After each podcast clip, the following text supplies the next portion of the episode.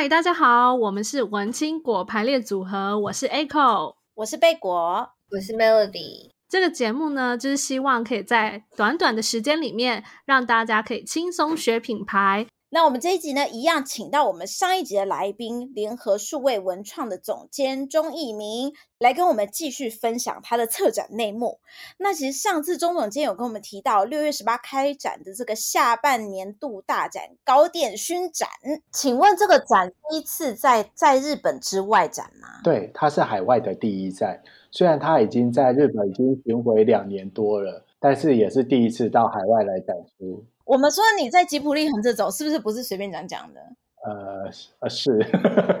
那你要不要跟大家分享一下？因为刚才其实 Melody 就是很想要知道的是，你到底是怎么开始？呃，应该说，我第一次跟吉普力接触，应该是在二零一一年的时候。当时因为我呃会跟他们接触，主要是因为我小时候就觉得说，除了我们一些迪士尼的动画之外，其实我们接触最多的应该就是吉普力的一些动画。那只是说它的一些内容，像龙猫啊、神隐少女啊，或者是呃萤火虫之墓这些种，为什么都没有把它转换成展览，可以带到台湾来展出呢？所以那个时候，呃，刚好我们刚结束了像哆啦 A 梦的展览啊，或者是手冢治虫的展览，我们办完之后，发现台湾民众对于以动画为主题的展览，其实是很受到民众欢迎的。所以那个时候，我就觉得说。如果我能够把吉卜力的动画带到台湾来做展出，应该也会受到很大的欢迎才对。所以那个时候我就开始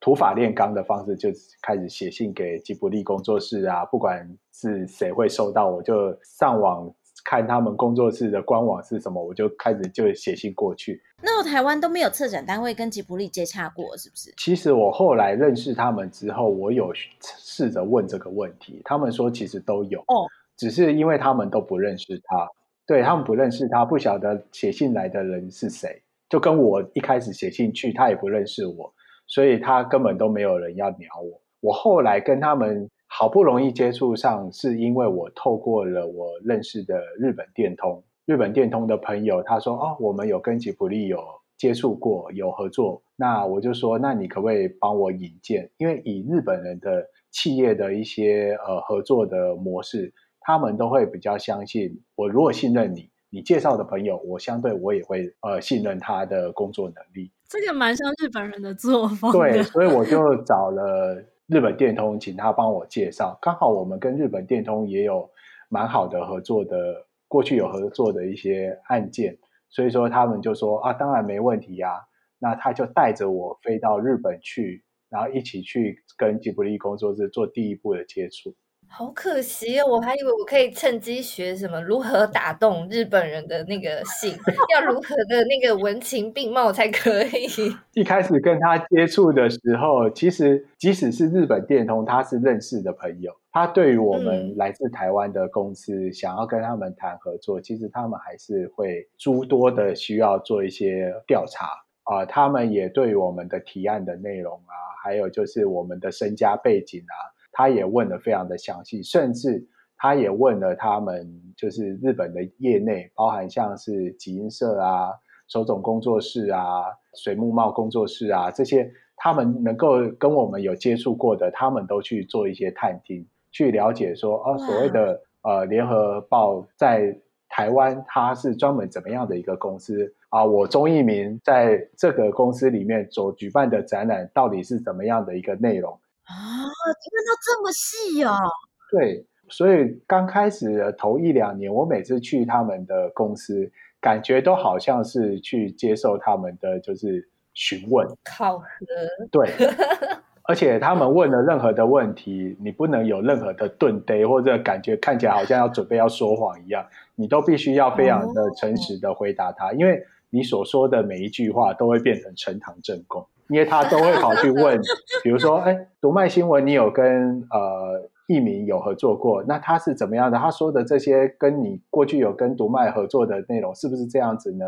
啊，NHK 你有跟他们合作过？那当时他合作的展览的内容，他们执行的状况是怎么样？所以他问的问题，其实他们都有做过功课，他们只是要确保说他们合作的对象是是是没有问题的，是可以成功的把这些展览如实的把它呈现出来，而不是就是在边胡说八道啊，或者是天花乱坠啊，最后呈现出来效果又不是这么的好。那总监，你第一次要跟他们开会，尤其是跟你知道那个吉普力的明星，跟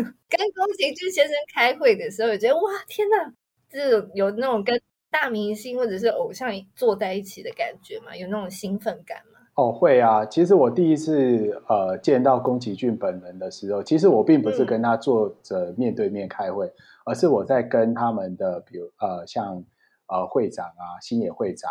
还有就是他们的一些展览事务的负责人，跟他们坐在一起开会的时候，三一内附近的一个工作室，呃，它有好几栋。那我们刚好那一天开会的地方就在最大的那一栋，也就是在一楼的这个会议室开会。那刚好宫崎骏先生他的办公室是在三楼，那他就刚好就晃到一楼来，就是准备要抽烟吧。对，然后他就叼着一根烟，然后就晃到我们的。会议桌这边，再看看我们到底在讨论什么。那个时候，我只觉得说，哇，他就是电视上面的那个宫崎骏，跟电视上面看起来是一模一样的造型，一模一样。对，就白头发、大胡子，然后穿着一个画家的背心，然后就是晃过来，嗯、然后东晃晃西晃晃。我那时候就问吉普力的朋友，就是说，哎，我可以跟他合照吗？他就说，你干嘛跟一个老先生合照？他们不懂哎，对，他们真的不懂，他们就觉得说，然后他就转头跟他讲，跟宫崎先生讲说，哦，我们在开会，嗯、你你你要不要去别的地方？你可以不要晃来晃去吗？对，你不要打扰我们。对，然后宫崎先生就悻悻然的就就在晃出去。后来每一次我们在开会的时候，其实偶尔都会看到他在一边工作室里面，可能他。创作画到一半的时候，他会出来稍微晃晃的时候，我们看到他，我还是有那个冲动想要跟他一起合照，只是到目前为止都我都还没有成功。居然，其实我已经在他们工作室已经去过大概十几二十次，我我还是没有跟他合照过。哦，所以展览的事情就是宫崎骏先生公是没有，就是他不会过问的。对。呃，因为这一部分的话，他还是专注于在他的创作上面。如果说他是在他的呃工作室里面，就是画板那边在画画的时候，在作画的时候，其实那个是所谓的呃吉卜力的禁区，对，那、嗯、就是他会有一一条线，就是你不要跨进去，因为所有的 所有的创作者都在那个里面在创作，他们是需要非常安静的一个创作的一个氛围在。对，那如果说是他出来外面休息的话，当然你就可以跟他聊个天啊，跟他对打地找机会合照，总有一天会成功的，总有一天会照得到。可是贝果有一个好奇，日本这么难的国家，你都已经攻克了，就是这么难的一个单位，你都已经攻克了。那有没有哪一个国家是你到目前为止，你就会你还是会觉得，哎？跟他们谈展览，好像就是有一点卡卡，或者是就是有一点的这么困难。呃，我觉得不能说是哪一个国家，我觉得应该是看 这个主办单位或者是这个授权单位，他的负责的窗口是怎么样个性的人啊？是人？对，我觉得都是人，因为每个国家都有好人，但是也有难搞的人。我们说比较注重完美的人，对，像吉普力。在业界里面，当然是以日本的业界来讲，都是觉得他们是非常难搞的一个一家公司，因为他们都会有很多的莫名的坚持。嗯嗯、但是，呃，你只要跟他们有一个合作的默契，你不要跨，你不要踩到他的线或踩到他的地雷，你知道怎么样的内容是他们最 care 的，怎么样的底线是他们 care 的，你不要去去尝试的去去。去踹他的底线在哪里？其实大家在合作上面都没有问题。比较难的是你不知道他的线在哪边，你也不晓得他到底地雷在哪里。那通常第一次合作的相关单位，通常都会有磨所谓的磨合期。那磨合期是是是最难沟通的。但你只要合作过一次之后，其实之后有一些他也知道你们工作的状况怎么样，你也知道他们重视的点是哪里。其实我都觉得都会。好做很多。哎，对，那像就是办一个展啊，想必就是要花不少的钱。那在办展跟就是你们，比如说订订一些票价，你们都是有大概是怎么决定吗？市场上这么多的展览，其实有时候我都觉得有一些票价，如果你没有在预售的时候先下手买的话，你当场要买，是是有一点难掏出那那笔钱呢、我不知道说，就是大大家在定价的时候都是大概怎么考量的？我先大概解释一下，如果以展览的呃收入来看的话，嗯、展览的话大概百分之七十，就是大概七成到八成的收入来源都是所谓的门票收入，另外的两成有可能是商品的收入。嗯、那少数的话，大概就是、商品收入这么少，对，那其他的才可能是一些啊、比如说异业合作啊，或者是企业赞助这一块。所以这个是大致的一个收入的一个来源。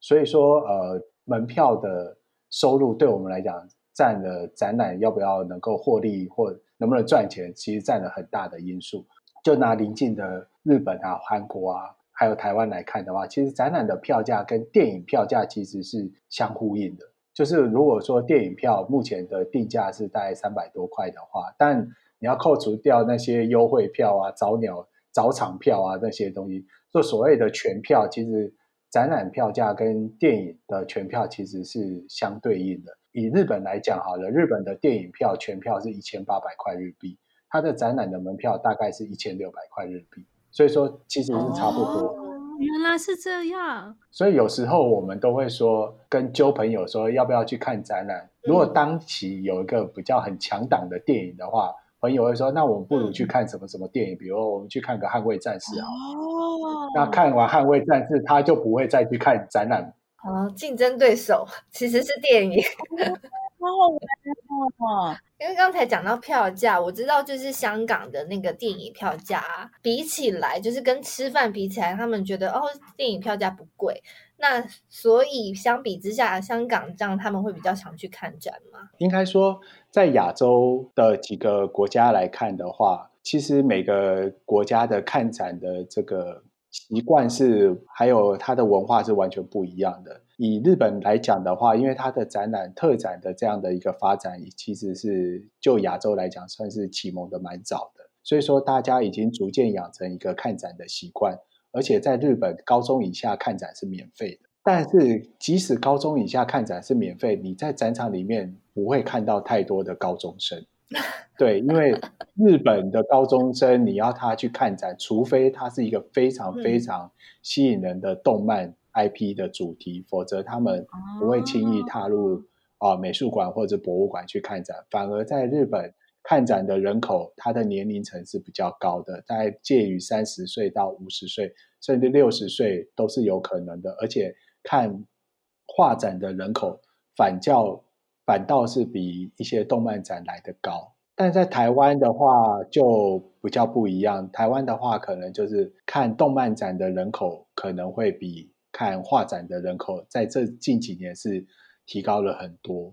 对，对，那在香港的话，可能因为香港的商场比较多。所以说，商场必须要办很多的一些免费的一些呃所谓的商场活动，去吸引民众到这个商场里面来看展，顺便来做一些消费。所以在香港的一些展览几乎都是免费的，因为那个所有的费用都是由商场来做支付的。所以香港民众对于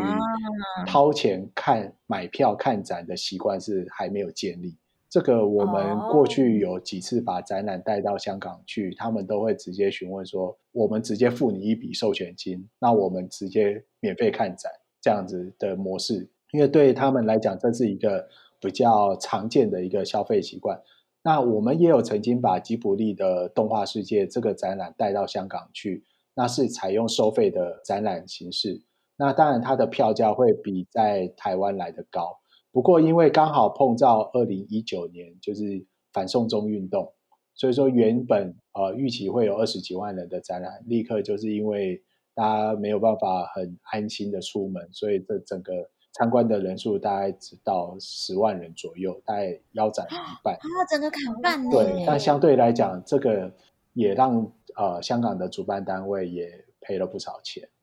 哎，其实刚才总监你有提到说，就我们会把展带到香港这件事，那我也想要就是加问一题，像我们台湾这么小啊，你是怎么样让呃，可能比如说像欧美啊，或者像之前呃，像俄国国立美术馆这样子的一个就大单位，他们愿意把展千里迢迢带到台湾来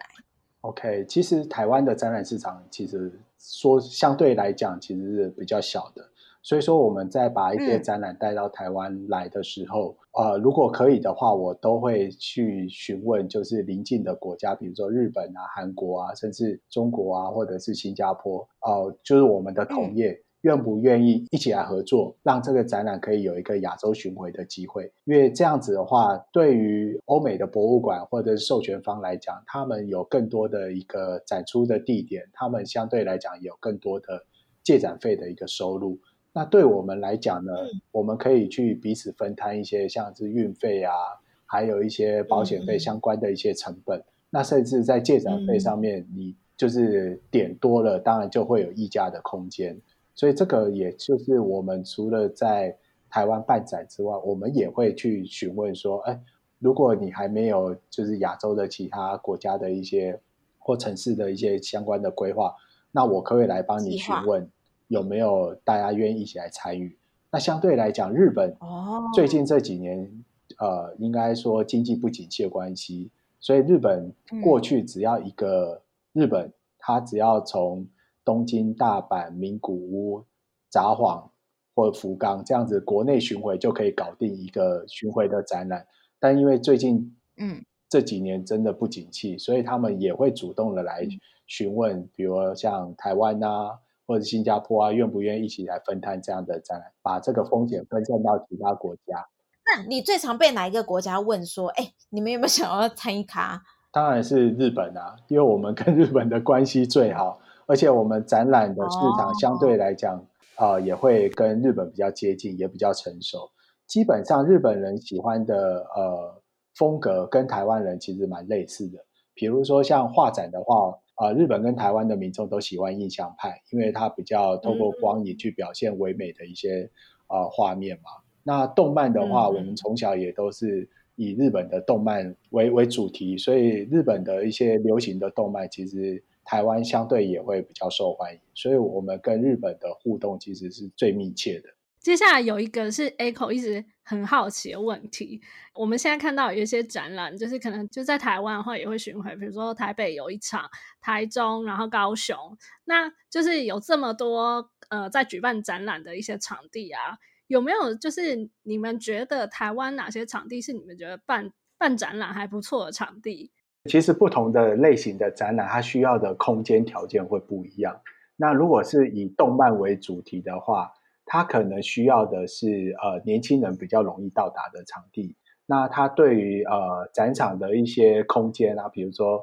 呃温度跟湿度的要求没有这么高，这个时候可能华山跟松烟这样的一个场馆，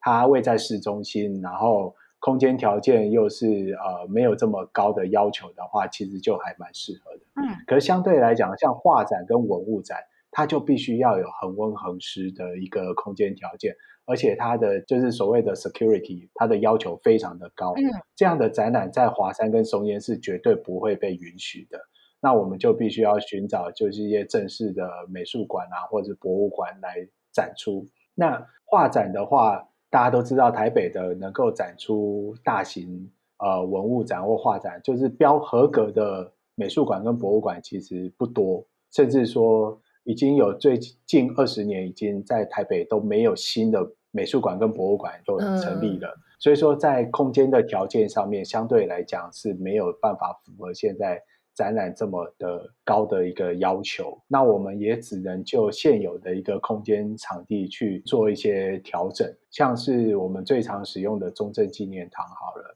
因为最近这这两年啊、呃，不管是台北故宫或者是国立历史博物馆，它都正在整修，所以说我们引进一些画展，只能在中正纪念堂。来做展出，但相对来讲，它又没有，它又没有恒温恒湿的设备。它最符合标准的就是所谓的，它有一套非常完完善的，就是安全系统。但是它在恒温恒湿上面没有，我们就只能用我们的方式去自行去去设置所谓的恒温恒湿的设备要求。我们就要自己去去找设备的提供单位啊，去去丈量整个的空间，自己搬十台那个除湿机进去。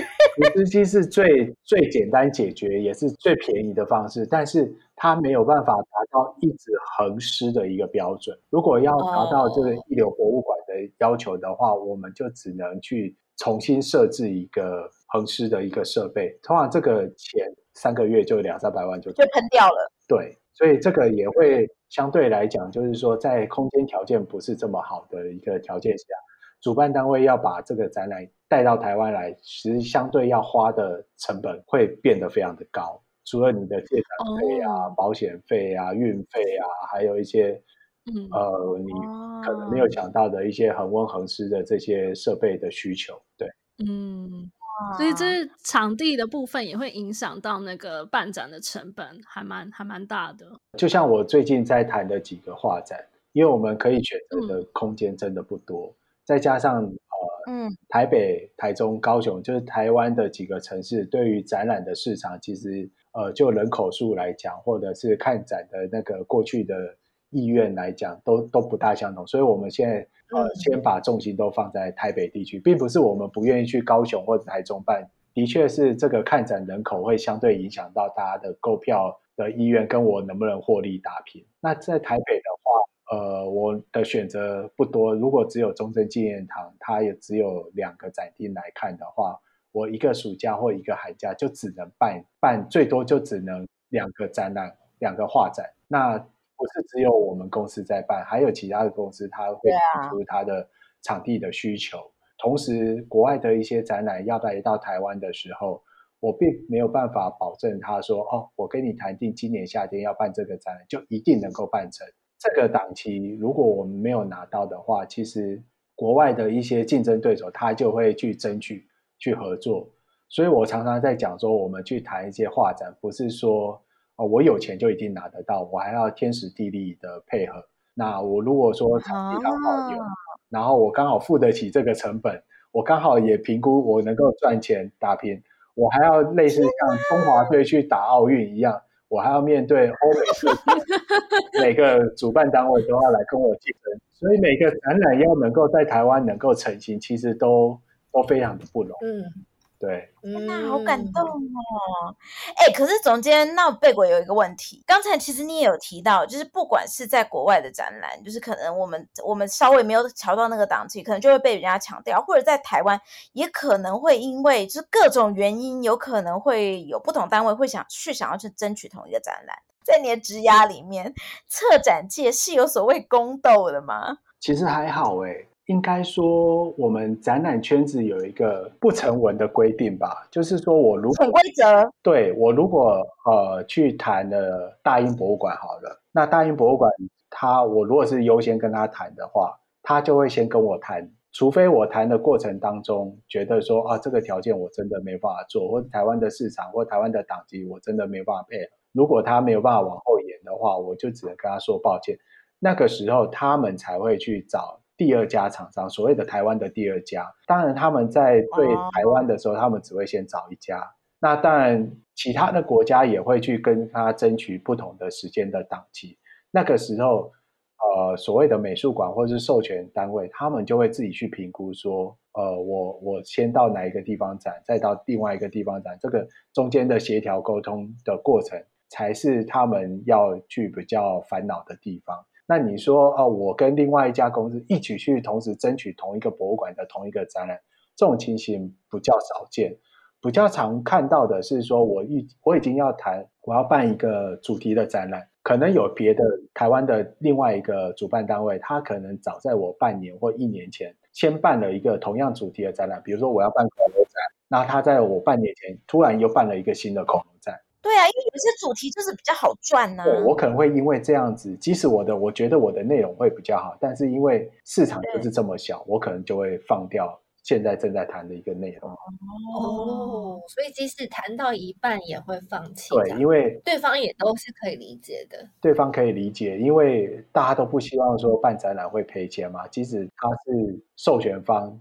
他不会说哦，合作过一次，他之后就老死不相往来。啊，我们可能再往后个一年或两年，我们再来合作这样的展览。我们也会提早告诉他，让他有更充裕的时间去跟别的国家、别的主办单位去去填补他的这个巡展的一个空档。可是那现在像台湾有有几个大头，就是展览公司、策展公司大头，那你们中间的关系是什么？都没有所谓的竞争啊，或者是有一些暗潮汹涌吗？其实竞争还是会有，因为毕竟呃我们在谈案子的时候，我们都希望自己拿到的是最好的展览，然后最吸引民众的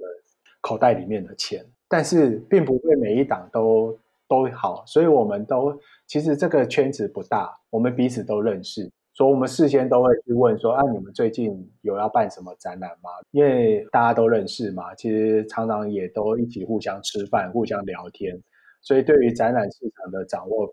他也希望知道你有什么样的内容，你也希望知道他，所以大家都有一个定期的一些呃展览的一些交流。只要不要牵涉到所谓的一些机密的一些要素的话，其实大家都会。多多少少都会互相透露一些消息，只是说你在你在知道这些讯息的时候，当然会对于你未来的展览的布局多少都会有影响。比如说他们最近要办另外一家公司要办莫内的展，我就不会再去说哦，我要再办另外一个莫内跟你强蹦，我们就会另互相避开。他要办莫内，我可能就办梵谷；他要办呃哆啦 A 梦，那我可能就办柯南。能不能谈到好的展览，就真的要靠大家各凭本事去做做做争取，去去洽谈。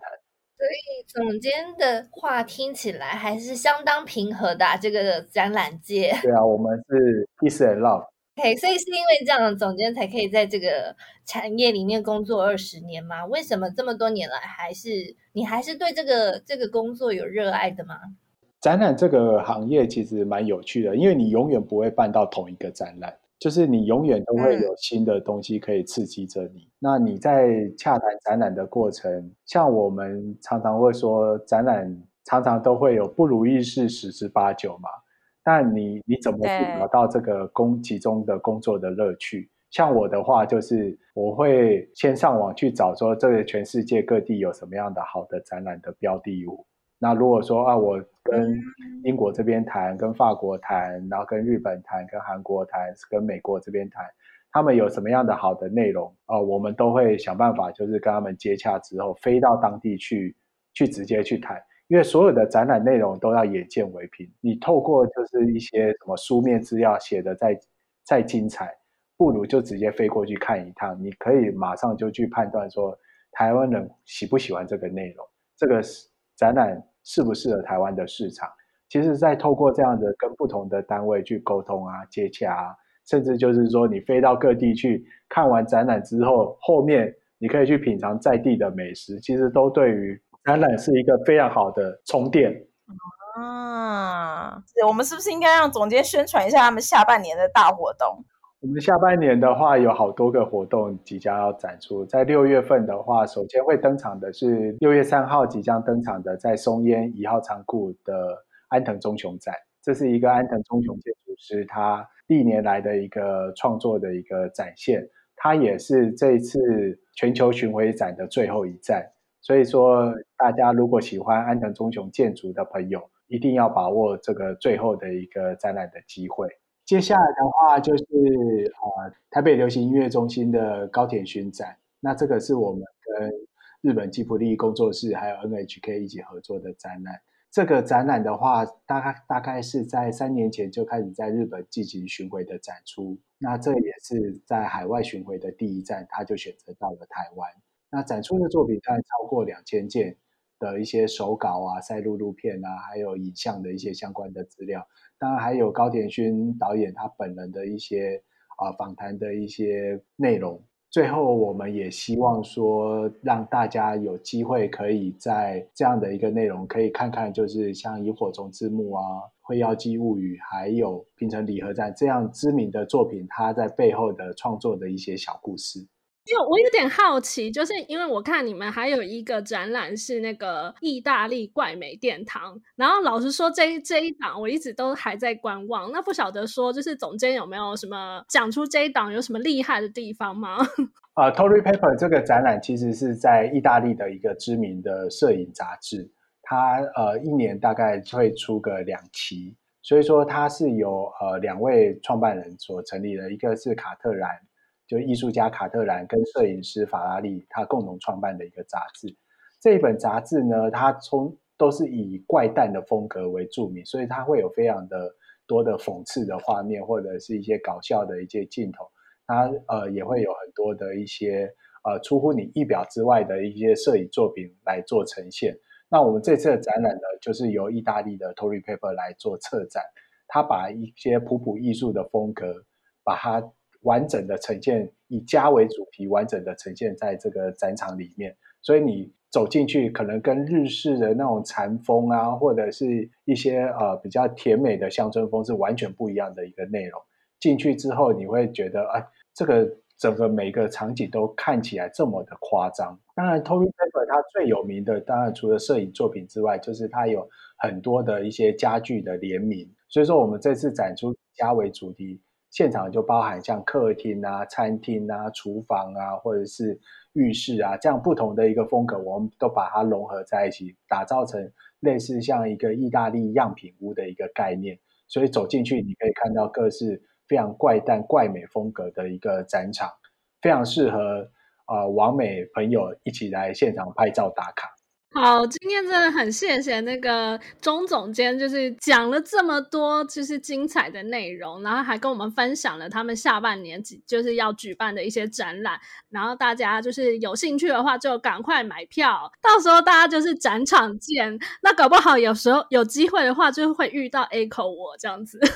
对，那如果也可以试试看，找找看钟总监，就是如果你认出他，而且只认出他，他可以愿意为大家做导览。对我们。办展览很不容易，希望大家通通都来看展览，支持一下。那到时候呢，我们这些相关的展览，就下半年联合数位文创他们举办这些精彩的展览，我们都会把相关的链接贴在我们的脸书社团“文青果排列组合”。那今天的节目呢，就到这边。那如果大家喜欢我们的节目的话，欢迎到我们的 Apple Podcast 帮我们留下五星好评。那我们就下次再见喽，拜拜，拜拜，拜拜，谢谢总监，谢谢。